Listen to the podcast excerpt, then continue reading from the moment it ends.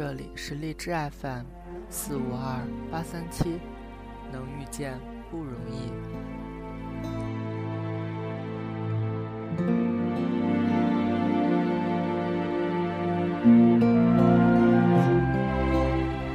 今天要和大家分享的一则故事，是来自迟雨落的《如果我说如果》。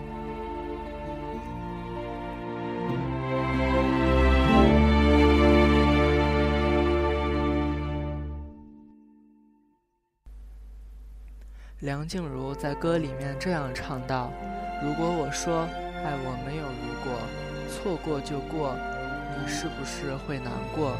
可是大白痴卢子轩同学却是真的听不懂这句话。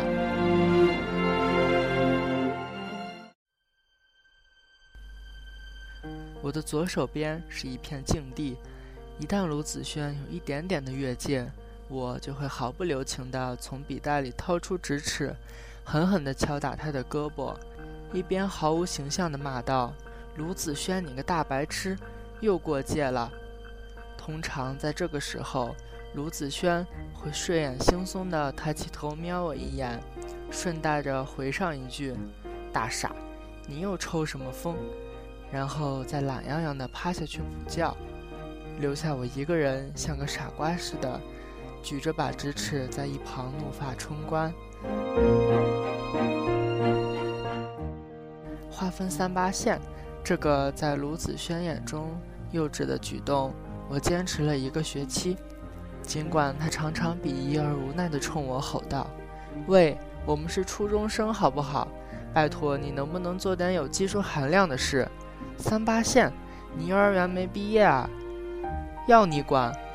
我一边拿着黑色的水笔，一遍遍描着课桌中央的那道线，一边用怨恨加愤满的眼神怒视着他。但卢子轩总是摆出一副无所谓的样子来回应我，这让我更加恼火。好吧，我承认，其实我挺想让他过界的，至少这样我就可以有个名正言顺的理由跟他说话，即便是吵架。自习课，卢子轩当然又在睡觉。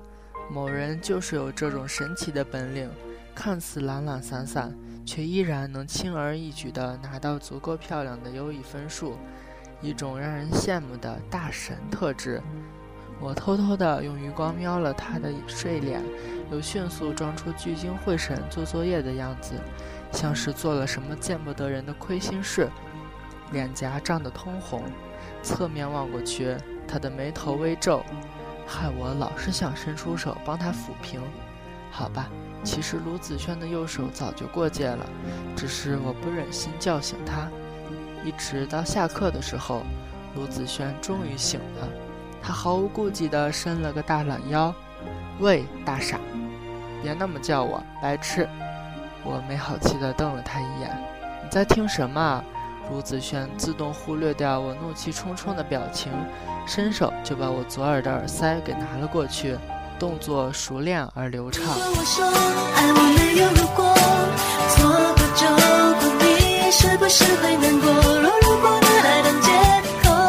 那是不是有你见过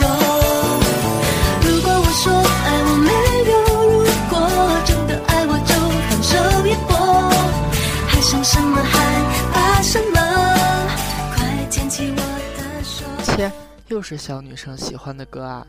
她听了几句就不耐烦地拿下耳塞。难道你就不能换换口味？嗯，比如林肯公园。闭嘴啊，白痴！我一把抢回了耳塞。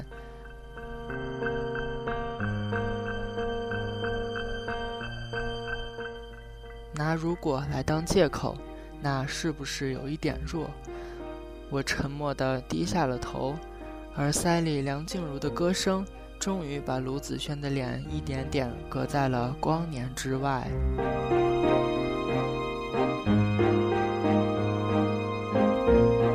有一个女孩来找卢子轩，他们的关系看起来很亲密。这是我在期末考试前一天的自习课上发现的。当我正和物理练习题纠缠的难解难分之际，听见门口响起了一声脆生生的呼唤：“子轩，出来一下！”在我尚未来得及反应过来的时候，陆子轩就腾地从座位上弹起，一把把我推到了前面，手忙脚乱地从我身后穿过，然后以最快的速度冲向门口。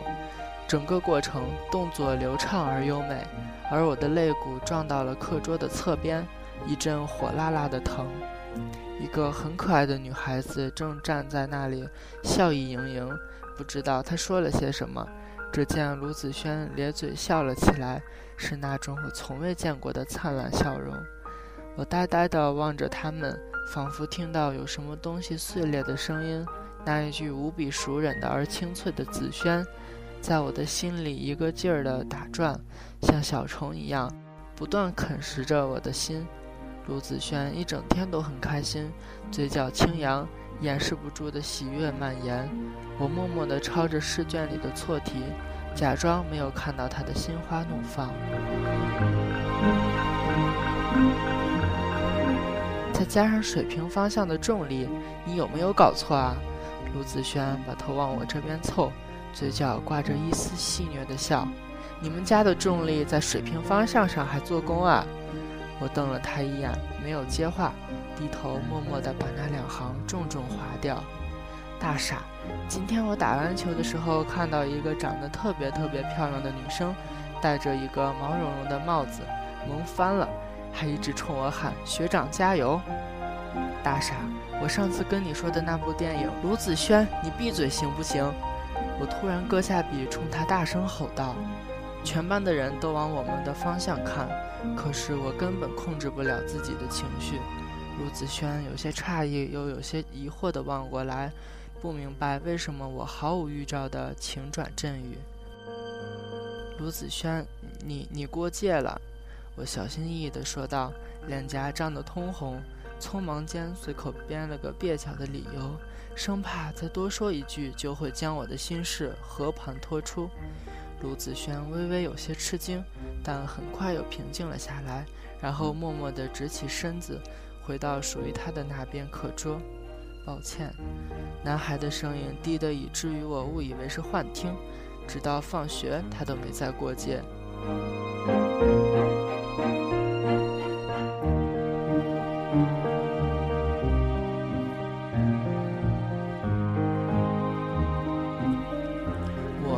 不理他，不主动和他说话，有种赌气的感觉，好像想借此来让他生气，让他后悔。可转念一想，我到底在做什么？对卢子轩来说，我的存在与否都不重要吧？而他也开始变得小心翼翼，虽然再没有把胳膊放到我这边。我们再不会为了过不过界这种小事争吵，也再不会疯疯癫癫的仰头大笑。然而，我的心里有块地方却好像被掏空了似的，空荡荡的，难受的很。你看，我真是傻到把跟他唯一可能的交集都给封闭了。但是我打定了主意要和卢子轩划清界限，毕竟我也有属于我自己的骄傲。整整一个寒假，我把自己关在房间里，整日整日不停疲倦地读书写字。做一切可以让我忘记他的事，我需要为自己找到一块比虚无缥缈的爱情更为坚实的土地。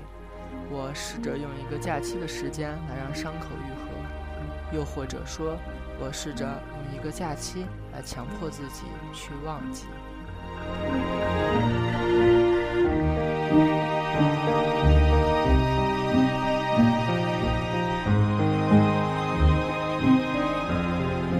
然而，新学期开学那天，我左手边的座位居然是空着的。卢子轩并没有来上课。哎，我跟你说一个大秘密哦！身后的刘雪压低了声音，朝他的同桌童童神秘兮兮地念叨：“我听说啊，卢子轩已经得到了国际交换生的准入资格了，四月份就要到英国去，所以人家现在根本不用来上课。”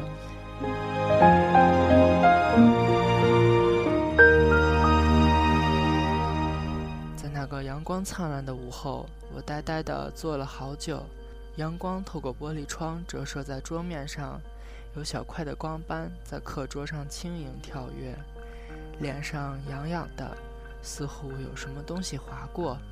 我伸出手一抹，眼泪早就不知不觉爬满了一脸。脑海里闪过的一幅幅关于卢子轩的画面，就像一幕幕黑白片，无声地翻过了一页又一页。他做鬼脸，他不说话，他骄傲地扬起嘴角，他像小孩子一样鼓着腮帮。回忆汹涌而至，铺天盖地。卢子轩，你知道吗？我喜欢问你那种很难的物理题目，然后偷偷地看着你皱着眉头冥思苦想、认真的模样。等到柳暗花明、豁然开朗的时候，你额头那一小块拧着的疙瘩就会舒展开来，然后转过头来，极耐心地给我讲解，又故意把擅长的英语考得很杂，让你不得不好好履行班主任下达的同桌间要互相帮助的规定。只是现在。你要出国了，没有告别，没有不舍，没有留恋，没有祝福，什么都没有。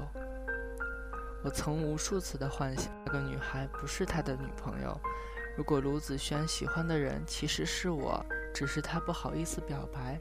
如果他在临去英国的前一天飞奔到教室，当着全班人的面，骄傲而自豪地冲我表白：“肖若然，我喜欢你。”如果一直以来他的所作所为都只是为了掩饰他心底的那一重涟漪，如果我用了整整一年时间确认在这个世界上从来都没有如果，也许等到三年、五年、十年，甚至更远更远的以后。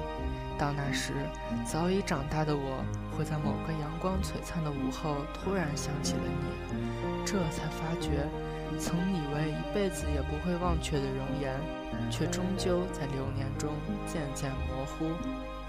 也许等到那个时候，我就能够坦然地说出：“哦，对的，我以前喜欢过这么个人呢。”然后笑得云淡风轻，那眉眼中没有一丝偏执或嫉恨。年少的爱恋也无非就是这样，来的急速热烈，去的迅猛难留。但无论如何，我仍旧会心存感谢，感谢上天曾经让我在最好的年华遇见最好的你。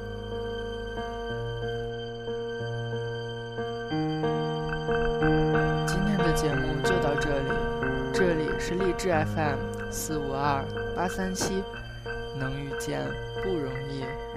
节目的最后送上梁静茹的《没有如果》，我们下期节目再见。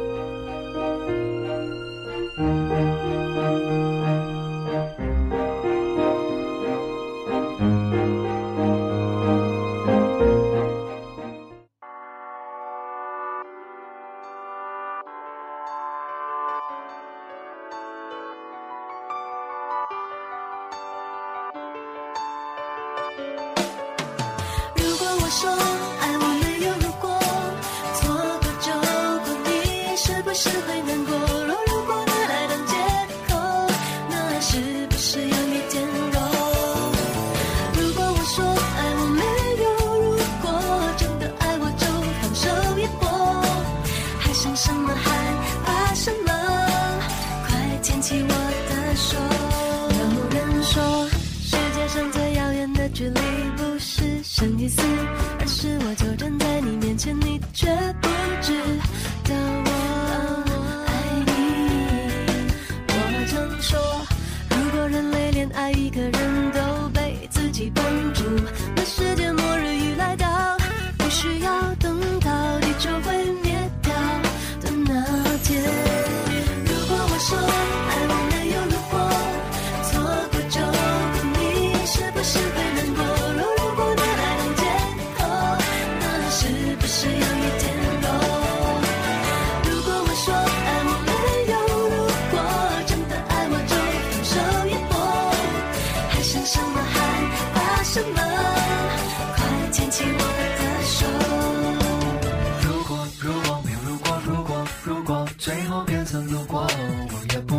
错过错过不是错过错过错过我比你更难过我不会一错再错这次不要再随便错过我常说如果人类连爱一个人都被自己绑